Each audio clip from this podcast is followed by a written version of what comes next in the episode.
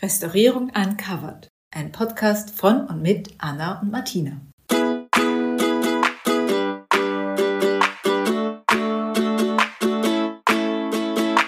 Hallo und herzlich willkommen. Wir sind Anna und Martina, beide akademische Steinrestauratorinnen aus Wien. Und wir geben Folge für Folge Einblicke in die Welt der Konservierung und Restaurierung. Reden über Realitäten und Klischees, Fakten und Irrtümer, Alltagsgeschichten und Special Moments. Und jetzt geht's los. Hallo liebe Anna. Hallo liebe Martina. Und hallo an alle da draußen. Wir sind heute wieder nicht im Aufnahmestudio, sondern im Wien Museum zu Gast, weil wir ja unsere Reihe anlässlich der Neueröffnung und Umsiedlung des Wien Museums gestartet haben und dazu verschiedene Interviewgäste eingeladen haben, alles Kolleginnen, Mitarbeiterinnen aus dem Wien Museum und die ein bisschen befragen dazu, wie das denn so mit der Umsiedlung so vor sich gegangen ist, wie das neue Wien Museum jetzt dasteht, was hinsichtlich der Konservierung und Restaurierung der Objekte alles zu beachten ist und vieles, vieles mehr. Anna und ich, wir waren ja beide bei der Eröffnung des Wien Museums und ich muss sagen, es ist wirklich, wirklich schön geworden. Anfang Dezember hat es eröffnet. Allen Besuchern stehen die Türen offen bei freiem Eintritt. Also ich lege es jedem wärmstens ans Herz, das Wien Museum zu besuchen. Und was ich total lustig fand, es haben ja auch verschiedene Zeitungen darüber berichtet. Und ich glaube, sie waren sich alle einig, dass man sich sehr viel Zeit nehmen soll beim Besuch des Wien Museums. Und ja, wenn man dort ist, es erschließt sich sofort, warum, weil es ist wirklich so viel zu sehen, so viele Objekte. Ich möchte hier nur kurz die Homepage zitieren des Wien Museums. Und zwar 3000 Jahre Stadtgeschichte anhand von 1700 Objekten auf 3300 Quadratmetern Ausstellungsfläche. Ja, ich glaube, ich werde noch öfters herkommen und wir haben gehört, sehr, sehr viele Objekte und heute sprechen wir mit einer Person, die für diese Objekte mit hauptverantwortlich ist, für deren Erhalt, für deren Pflege, für deren Restaurierung und zwar Katrin Schmidt. Hallo Katrin. Hallo Anne. Zu Beginn würde ich dich mal fragen, Katrin, kannst du dich zunächst einmal vorstellen? Ja, sehr gerne. Mein Name ist Katrin Schmidt. Ich bin seit ungefähr eineinhalb Jahren da im Wien Museum als Objektrestauratorin und äh, war davor als Assistentin auf der Uni für angewandte Kunst und nebenbei immer wieder selbstständig mit Projekten, die hauptsächlich in die Objektrestaurierung fallen. Einiges auch an archäologischen Projekten dabei und ich glaube, es ist für alle verständlich, dass ich auch Konservierung und Restaurierung studiert habe und freue mich jetzt, dass ich im Wien-Museum bin. Dann gleich mal unsere erste Frage. Du bist jetzt im Wien-Museum. Was sind denn so allgemein die Aufgabenfelder von Restauratorinnen in einem Museum und eben im Speziellen jetzt, was das Wien-Museum angeht, was sind deine Hauptaufgaben im Wien-Museum? Also meine Hauptaufgaben oder meine Hauptaufgabe ist die Objektrestaurierung. Es gibt im Haus noch einige andere Fachbereiche, also es wird Papier und Grafik abgedeckt, Gemälde abgedeckt, ähm, dann gibt es einen Holzrestaurator und mittlerweile auch äh, Stein und äh, Textil. Also wir sind ein, ein buntes Team und ich bin zuständig für das, was man im Museum als dreidimensionale Objekte bezeichnet und da ja, fällt alles darunter von Bodenfunden bis hin zu neuzeitlichen Objekten. Ausstellungsvorbereitung ist einerseits Thema, andererseits äh, das Lagern im Depot, weil es wird nicht alles ausgestellt. Der große Sammlungsbestand ist eigentlich im Depot. Dann geht es natürlich auch viel um präventive Konservierung, auch um Leihverkehr, also dass ich als Restauratorin mitbestimme, ob ein Objekt ähm, ausstellungsfähig ist und dann entweder bei uns in der Ausstellung gezeigt werden kann oder in andere Ausstellungshäuser verliehen werden kann. Und dann in weiterer Folge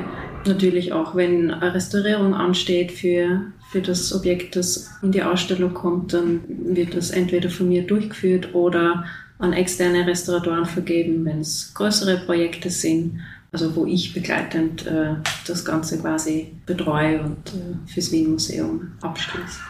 Weil du jetzt gesagt hast, äh, Objektrestaurierung als erstes, Wie viel von der Zeit kommst du wirklich zum praktisch Restaurieren? Also gibt es ein Aufgabenfeld, was mehr als die Hälfte deiner Arbeitszeit in Anspruch nimmt oder verteilt sich das relativ gleichmäßig dann alles?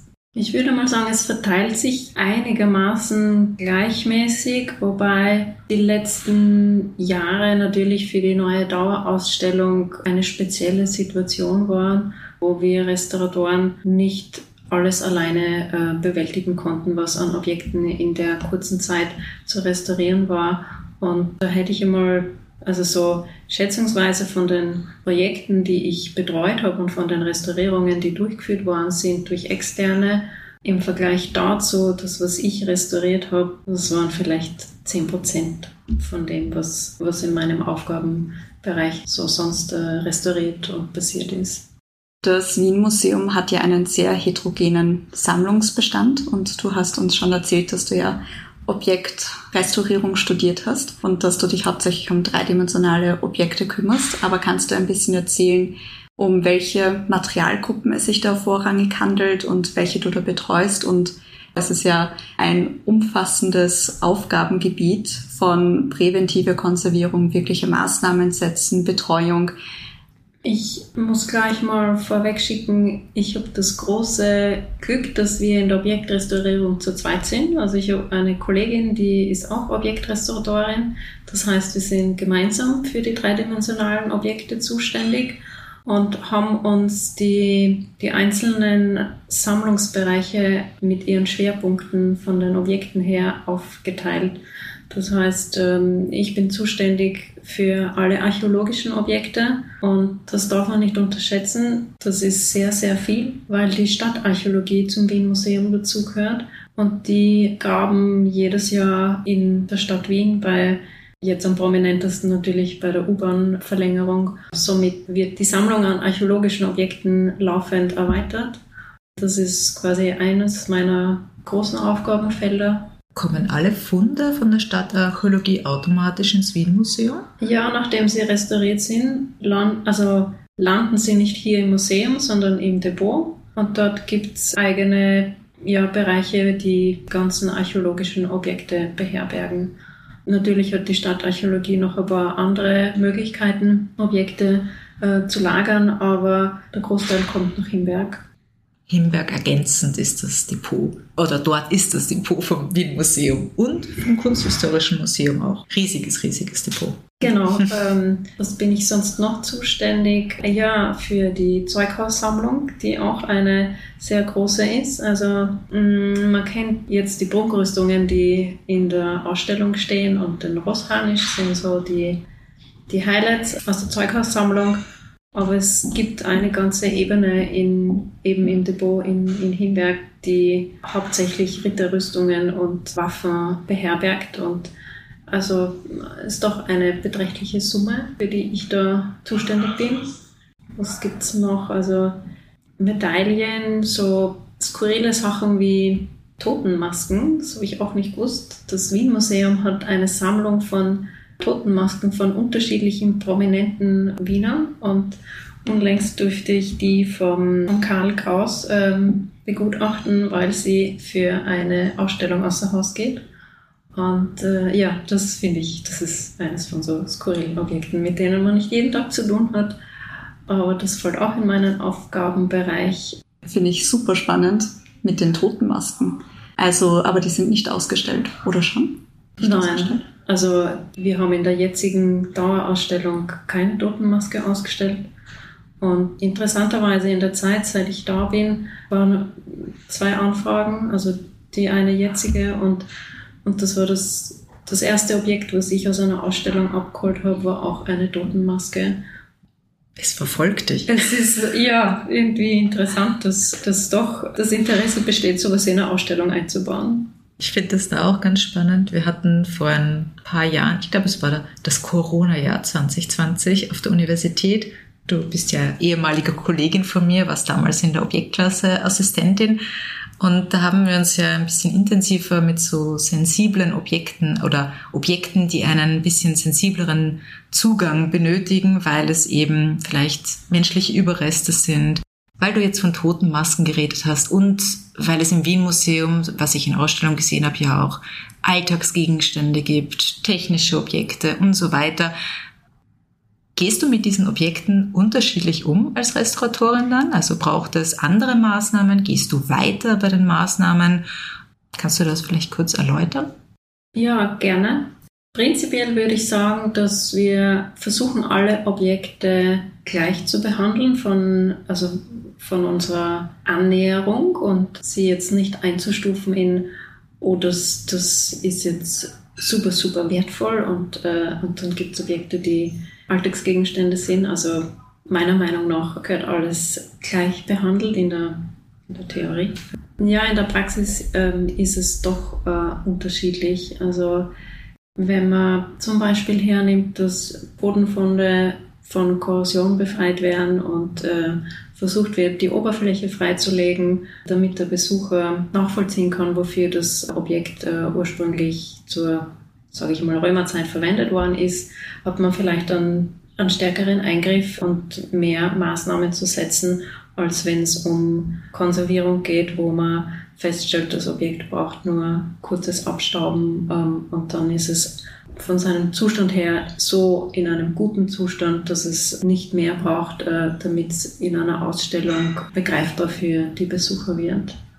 Und manchmal sind es aber auch Objekte, für die ich zum Beispiel nicht zuständig bin. Wir haben auch eine eigene Uhrenrestauratorin im Haus, die sich auch mit all den mechanischen Objekten auseinandersetzt. Und da kann es durchaus auch der Fall sein, dass man ähm, Uhrwerke wieder zum Laufen bringt oder eben mechanische Objekte versucht, den, eben den Mechanismus so weit herzustellen, dass man das zum Beispiel abfilmen könnte und dann als Film in der Ausstellung äh, laufen hat und das Objekt an und für sich äh, versucht man statisch zu lassen, um es so lang wie möglich zu erhalten und den Mechanismus auch zu schonen.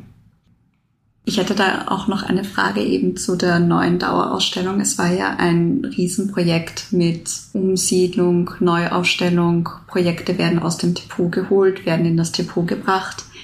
Was waren jetzt gerade bei diesem Unterfangen deine konkreten Aufgaben und inwieweit warst du dann auch bei der Neuaufstellung der Objekte eingebunden? Weil ich kann mir gut vorstellen, du musst doch gewisse Vorgaben geben, wie Objekte präsentiert werden und ob es da vielleicht auch Unterschiede gibt in den Vorstellungen von der Ausstellungsarchitektur und von den Restauratorinnen. Also die letzte Frage kann ich ein bisschen beantworten, weil meine Vorgängerin, die Regula Künzli, war sehr stark involviert in den Prozess, eben wie welche Objekte in der neuen Dauerausstellung präsentiert werden und vor allem auch, was brauchen die Objekte an, sage ich mal, welche Vitrinen oder brauchen sie überhaupt eine Vitrine, kann man sie äh, ungeschützt zeigen und äh, braucht es bestimmte Luftfeuchtigkeiten und, und also die war involviert in diese sehr große Entscheidungsfindung, wie die Objekte präsentiert werden, welche Vitrinen kommen werden und, und ich habe das quasi weitergeführt und ihre Aufgaben dann übernommen und habe einerseits zu tun gehabt mit ganz konkreten Restaurierungen, die noch durchzuführen waren für die neue Dauerausstellung und habe da versucht, ja, kompetente Fachkollegen zu finden, die sich in dem Fall nach Himberg hinausgetraut haben und dort äh, Objekte restauriert haben. Manches habe ich selber restauriert, aber wie ich vorhin schon gesagt habe, das war relativ wenig im, im Vergleich zu dem, was an Objekten noch vorzubereiten war für die Ausstellung. Und bei der Ausstellung selber, also beim Einrichten jetzt das letzte halbe Jahr im Haus, äh, war es so, dass ich als Restauratorin immer dazu gekommen bin, wenn es darum ging, das Objekt in die Vitrine zu bringen und natürlich im Vorfeld auch mit den äh, mit der Art Handling Firma Montagevorrichtungen zu besprechen. Also zu sagen, dieses Objekt ist besonders heikel und hat an den und den Stellen Schwachpunkte und da muss man aufpassen, wo man eben die Montage ansetzt. Oder ich habe dann auch vorgeben, das Objekt muss ganzflächig gestützt werden Und ähm, also im Vorfeld viel gemeinsames Diskutieren und äh, überlegen und, und dann auch natürlich in Absprache mit den Kuratoren zu schauen, passt die Montage, die, die ich mir als Restauratorin für die Objekte wünsche, passt das auch ins Ausstellungskonzept von den, von den Kuratoren und von der Ausstellungsproduktion oder wollen die was komplett Unsichtbares zum Beispiel? Das ist meistens am schwierigsten umzusetzen. Ja, also es war so ein, ein gemeinsames äh, Finden dann auch von, von Lösungen und auch ein gemeinsames Einbringen der Objekte. Also es war einerseits ich als Restauratorin dabei, dann meistens ähm, der zuständige Kurator, die Kuratorin und natürlich Art Handling Firma. Und dann wurde das Objekt in die Vitrine eingebracht, Deckel drauf oder Glassturz drauf und äh, bei sehr vielen konnte man dann gleich mal einen Hackel machen und sagen, gut, eines weniger, ähm, weiter geht's zum nächsten. Eigentlich hat so eine Umsiedlung oder Neuaufstellung ja auch dann vielleicht so eine Art von Vorteil unter Anführungszeichen, weil man ja fast jedes Objekt genauer unter die Lupe nimmt und sich genauer anschaut, also den Zustand mal untersucht, das Ganze dokumentiert, schaut, ob es korrekt inventarisiert wurde. Also du hast jetzt sehr, sehr viele Objekte einmal zumindest in der Hand gehabt und konntest, wenn es akut Probleme gab, sofort eingreifen. Ja, das stimmt. Gott sei Dank hat es akute Probleme jetzt beim Einrichten von der Dauerausstellung sehr, sehr wenige gegeben, weil wir eben im Vorfeld die Objekte schon mal alle begutachtet haben, Zustände erfasst haben und dann, wenn es eben notwendig war, Maßnahmen gesetzt, also Restaurierungen durchgeführt. Somit haben wir verhindern können, dass im Lauf des Ausstellungsaufbaus sehr wenig zum Nacharbeiten war.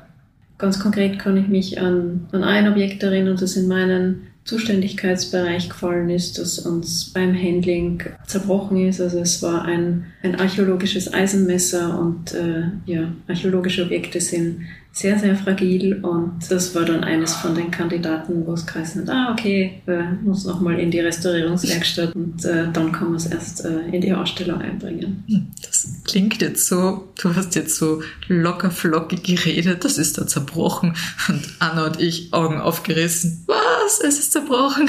Das ist ja Horrorvorstellung ein bisschen, wenn einem das im Ausstellungsaufbau passiert, so das Objekt fällt runter. Ja, na Gott sei Dank, also so im Ausstellungsaufbau ist es nicht passiert. Es war im Vorfeld, wie wir uns ähm, eben Montage für diese archäologischen Objekte in der Ausstellung überlegt haben.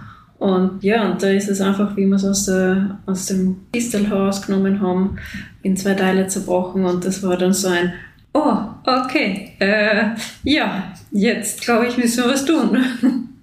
Also ich muss wirklich sagen, Respekt, Katrin. Ich wäre überhaupt nicht für Restaurierung, Konservierung von archäologischen Funden geeignet. Wir mussten einmal in Ephesus eine Notkonservierung machen von Eisenfunden und wir haben sie ein bisschen gefestigt, uns dann einen Schutzüberzug mit Wachs gemacht und haben gedacht, okay, sie wurden dann nochmal äh, sicher verpackt aber im nächsten Jahr waren, glaube ich, 80 Prozent sind aber wieder zerfallen. Also das ist passiert, glaube ich, in diesem Bereich recht häufig, dass Maßnahmen, die man setzt, die halt nicht so nachhaltig unter Anführungszeichen sind, dass man da vielleicht öfter eingreifen muss. Oder weil sie einfach so fragil sind. Ja, vor allem Eisenobjekte, also aus dem archäologischen Kontext, das ist ein, ein eigenes Thema da. Ja, das das eignet sich für einen eigenen Podcast vielleicht mal. ähm, Weil da kann man echt lang sprechen. Das ist, äh, das begleitet alle Kollegen, die sich mit archäologischen Objekten auseinandersetzen und beschäftigen seit Jahrzehnten weil Eisen am schwierigsten zu konservieren ist und äh, am schnellsten in seinen ursprünglichen Zustand äh, zurückgeht. Und wenn Objekte einmal 2000 Jahre oder auch nur 500 Jahre unter der Erde waren, dann ist halt dieser Prozess schon ziemlich fortgeschritten und dann kann es schon mal vorkommen, dass ein Objekt stabil ausschaut und man nimmt es in die Hand und es, es zerbricht leider dann stellen die wahrscheinlich auch eine große Herausforderung, was die Lagerung im Depot angeht, an, weil sie dort ja eigentlich auch, wir hoffen, auf die nächsten 50, 100, 500 Jahre bestehen bleiben. Da würde mich jetzt auch noch interessieren, wir haben ja auch vorhin schon gesagt, dass der Großteil einer Sammlung sich wie bei jedem Museum im Depot befindet. Leider, es hat nicht alles Platz in der Dauerausstellung oder der Sonderausstellung. Wie genau werden denn die Objekte, sei es archäologische, aber auch allgemein die dreidimensionalen Objekte vorbereitet, wenn sie jetzt im Depot gelagert werden? Kannst du da ein bisschen was erzählen, wie das im Wien-Museum so abläuft?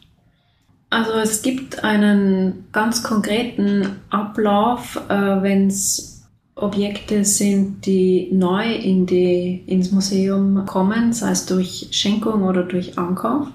Die werden alle mal eben ins Depot nach Himberg geliefert und kommen in unseren sogenannten Quarantäneraum, wo sie mal für 14 Tage äh, verweilen.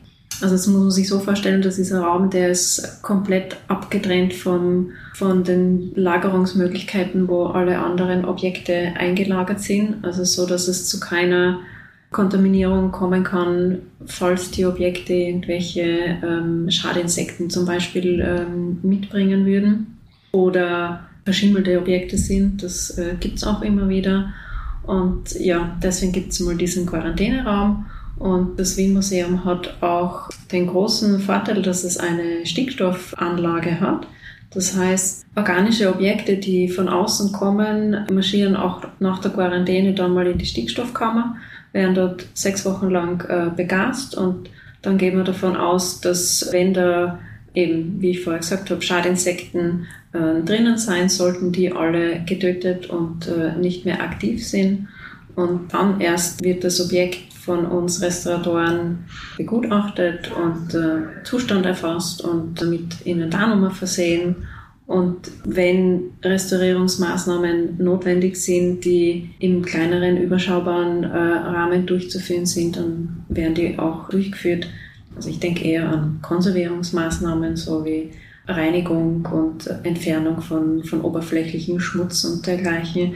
Den möchte man ja auch nicht unbedingt ins Depot mit hineinnehmen. Und wenn all diese Schritte passiert sind, dann bekommt das Objekt einen ständigen Standort im, im Depot äh, zugeordnet. Der ist dann auch in der Datenbank ersichtlich, so dass alle, die mit der Datenbank arbeiten, und äh, das sind sehr viele im Haus, also Kuratoren und Sammlungsleitung natürlich und äh, wir Restauratoren, ja, und dann, dann weiß man, dieses Objekt steht in dem Stockwerk, in dem Regal und äh, wenn es jemand äh, ausheben möchte, dann weiß man genau, dort muss ich hin und hole mir das Objekt heraus. Welche Informationen sind noch in dieser Datenbank enthalten? Also wann wurde es das letzte Mal restauriert? Welches Material oder was kann man noch aus dieser Datenbank herauslesen oder ist es nur für die Standortsuche? Nein, also in, in der Datenbank äh, sind quasi die, die Eckdaten von, von jedem Objekt erfasst und es hat auch ein Restaurierungsmodul, so dass man eintragen kann, was an Restaurierungsmaßnahmen getätigt worden ist, wann das passiert ist und wer das durchgeführt hat, so dass zukünftige Restauratoren darauf zurückgreifen können oder auch wir im Haus und damit man eben weiß, wer hat was gemacht und äh, an wen wende ich mich zum Beispiel auch, wenn ich Fragen habe. Ist ein praktisches Tool, weil, weil alles sehr zentral an einer Stelle an Informationen zusammenläuft und man sich geschwind einen Überblick verschaffen kann, wenn man äh, mit einem Objekt zu tun hat. Ich wollte vielleicht nur noch kurz für unsere Zuhörer, es ist schon ein Weilchen her, aber du hast vorher die Stickstoffbegasung erwähnt. Nur zur Erklärung, also Stickstoff äh, verwenden wir in der Restaurierung recht gerne, um einen Schädlingsbefall zu bekämpfen, also um speziell Insekten und deren Larven etc. abzutöten, weil Stickstoff einfach sehr, sehr schonend ist, wie du sagtest vorher, für spezielle Objekte aus organischen Materialien. Andere Methoden wären halt Wärme oder Kälte, aber das ist halt für beides für die meisten Objekte nicht ratsam oder nicht zu empfehlen, weil es halt dann zu Deformierungen, Brüchen, Rissen, ähm, Schädigungen kommen kann. Deshalb ist Stickstoff das Mittel der Wahl und ja, finde ich gut, dass ihr eine Stickstoffkammer habt. Ja, das finde ich auch. Genau. Und zum Schluss, was ist denn dein persönliches Highlight der neuen Dauerausstellung?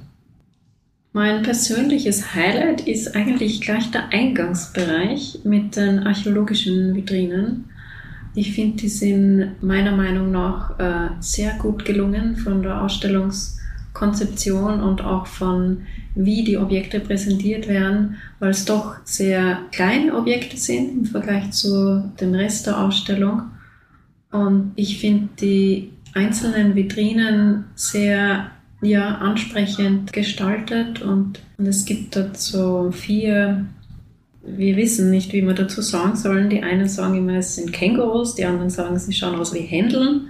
Es gibt vier kleine Keramikgefäße, die bis jetzt ähm, die Wissenschaft noch vor ein großes Fragezeichen gestellt hat, weil man nicht genau weiß, wofür die verwendet worden sind. Und ja, ich, ich finde diese kleinen Tierchen einfach äh, sehr süß. Dann gibt es noch ein Objekt, das im totalen Konträren zu diesen kleinen, feinen äh, Objekten steht. Ich bin auch für den, für den großen Praterwal verantwortlich und zuständig, also von Restaurierungsseite und finde den nach wie vor ein, ein super Highlight, weil er ein außergewöhnliches Objekt im Museum ist und finde den was Besonderes im Haus. Wenn ihr die letzte Folge gut zugehört habt, Poldi ist auch da schon genannt worden. Also er scheint wirklich das Highlight der neuen Ausstellung zu sein, aber er ist auch wirklich eindrucksvoll. Also ich muss auch immer raufschauen, wenn ich in der Halle stehe. Ja, ist ja auch quasi, was hat die Nadine gemeint, so ein bisschen das Maskottchen jetzt vom Wien Museum. Wird auch ganz gut vermarktet. Also im Museumsshop gibt es Poldi ganz oft zu sehen. Von der Nadine haben wir letzte Folge ja gehört, dass es logistisch natürlich ein großer Aufwand war, Poldi von Himberg in die neue Dauerausstellung zu geben mit dem Transport. Es wurden ja, er wurde von Manneskraft gezogen und es wurde ein Palettenweg gebaut, über den er eben geschoben wurde. Und da denke ich mir, okay, der wird ja wahrscheinlich gut geschützt gewesen sein. Poldi ist jetzt also ins Wien Museum angekommen und du nimmst ihn in Empfang. Was ist dann passiert? Dann ist er mal in der Baustelle gehangen. Also der Walfisch war wirklich das aller, allererste Objekt, das im Haus eingebracht worden ist. Und das hängt natürlich mit seiner Größe zusammen, weil die Wege danach nicht mehr so frei gewesen wären, dass man ihn so problemlos einbringen ähm, kann. Und ähm, er war dann gut verpackt in, in drei so Hüllen, die ihn vor Baustellenschutt geschützt haben. Und wir haben ihn dann im September, ja, vor drei Monaten, also drei Monate vor Ausstellungseröffnung, sind wir diese ganzen Großobjekte, die in der Halle hängen, angegangen und äh, der Poldi war äh, das erste Objekt davon. Und es war, glaube ich, für alle sehr, sehr spannend, wie der von der Decke da wieder herunterschwebt und ob er dann wirklich unten in der Halle ist er der Platz, ja, ich will jetzt nicht sagen beengt, aber wenn so ein 10 Meter Fisch von der Decke herunterschwebt, dann braucht er natürlich einen gewissen Platz. Und das war ein spannender Moment, weil auf den Plänen war für alle klar, das geht sich aus, es ist bemessen worden, es ist berücksichtigt worden, aber funktioniert es dann auch in der Praxis? Und das, ja, haben wir festgestellt, es, es geht sich aus. Man man kann den Poldi von der Decke herunterlassen, man kann ihn unten in der Halle ähm, quasi zwischenparken, man kann ihn anschauen, man kann ihn monitoren, wenn es sein muss. Und wir haben ihn natürlich für die Ausstellung vorbereitet, indem wir ihn diese ganzen Verpackungshüllen heruntergenommen haben, ihn vom Baustellenschutt befreit haben. Und ja, dann kamen die beiden externen Restauratorinnen, die ihn in Himberg draußen restauriert haben haben ihn noch einmal begutachtet und haben festgestellt, dass sich in dem Jahr, dass er da quasi fast alleine im Wien Museum verbracht hat, sich nichts verändert hat an seinem Zustand. Und das hat uns alle sehr, ja, sehr glücklich gestimmt und mit dem Wissen haben wir ihn dann auch wieder gut äh, hochgezogen und äh, ja, jetzt hängt er in der Halle und ist hoffentlich für die Besucher auch so ein Highlight, wie er für mich ist. Wie oft wird er dann jetzt doch heruntergelassen in den nächsten Jahren? Gibt es da Intervalle? Es ist die Idee, dass er einmal im Jahr heruntergelassen wird, um dieses Monitoring fortzuführen und zu schauen, ähm, verändert sich was, bildet sich irgendwo äh, Korrosion am Metall, beziehungsweise wie schaut es im Innenraum aus. Also der hat innen ein, ein Holzgerüst, das man sich so vorstellen kann, wie, ja, wie fast dieses Knochengerüst, das der echte Wal hat. Das hat der Poldi im Inneren aus Holz und dann noch einmal aus äh, Stahl bekommen, damit man ihn aufhängen kann. Also da ist im Inneren ganz viel passiert, dass, dass es überhaupt möglich war, ähm, ihn dann so wie jetzt zu präsentieren. Und es ist die Idee, dass er einmal im Jahr herunterkommt, um das quasi zu kontrollieren und zu schauen, ob sich da was verändert hat. Es wird sich weisen, ob das wirklich durchführbar ist und ob man es einmal im Jahr braucht oder ob die Intervalle dazwischen größer werden. Das ja, zeigt sich in der Zukunft. Vielen Dank, liebe Katrin. Das waren ein paar sehr, sehr spannende Einblicke. Ich habe keine Fragen mehr. Anna, hast du noch Fragen? Nein, ich bin sehr begeistert und vielen Dank, dass du dir Zeit genommen hast für uns. Ja, sehr gerne. In diesem Sinne verabschieden wir uns. Bis zum nächsten Mal.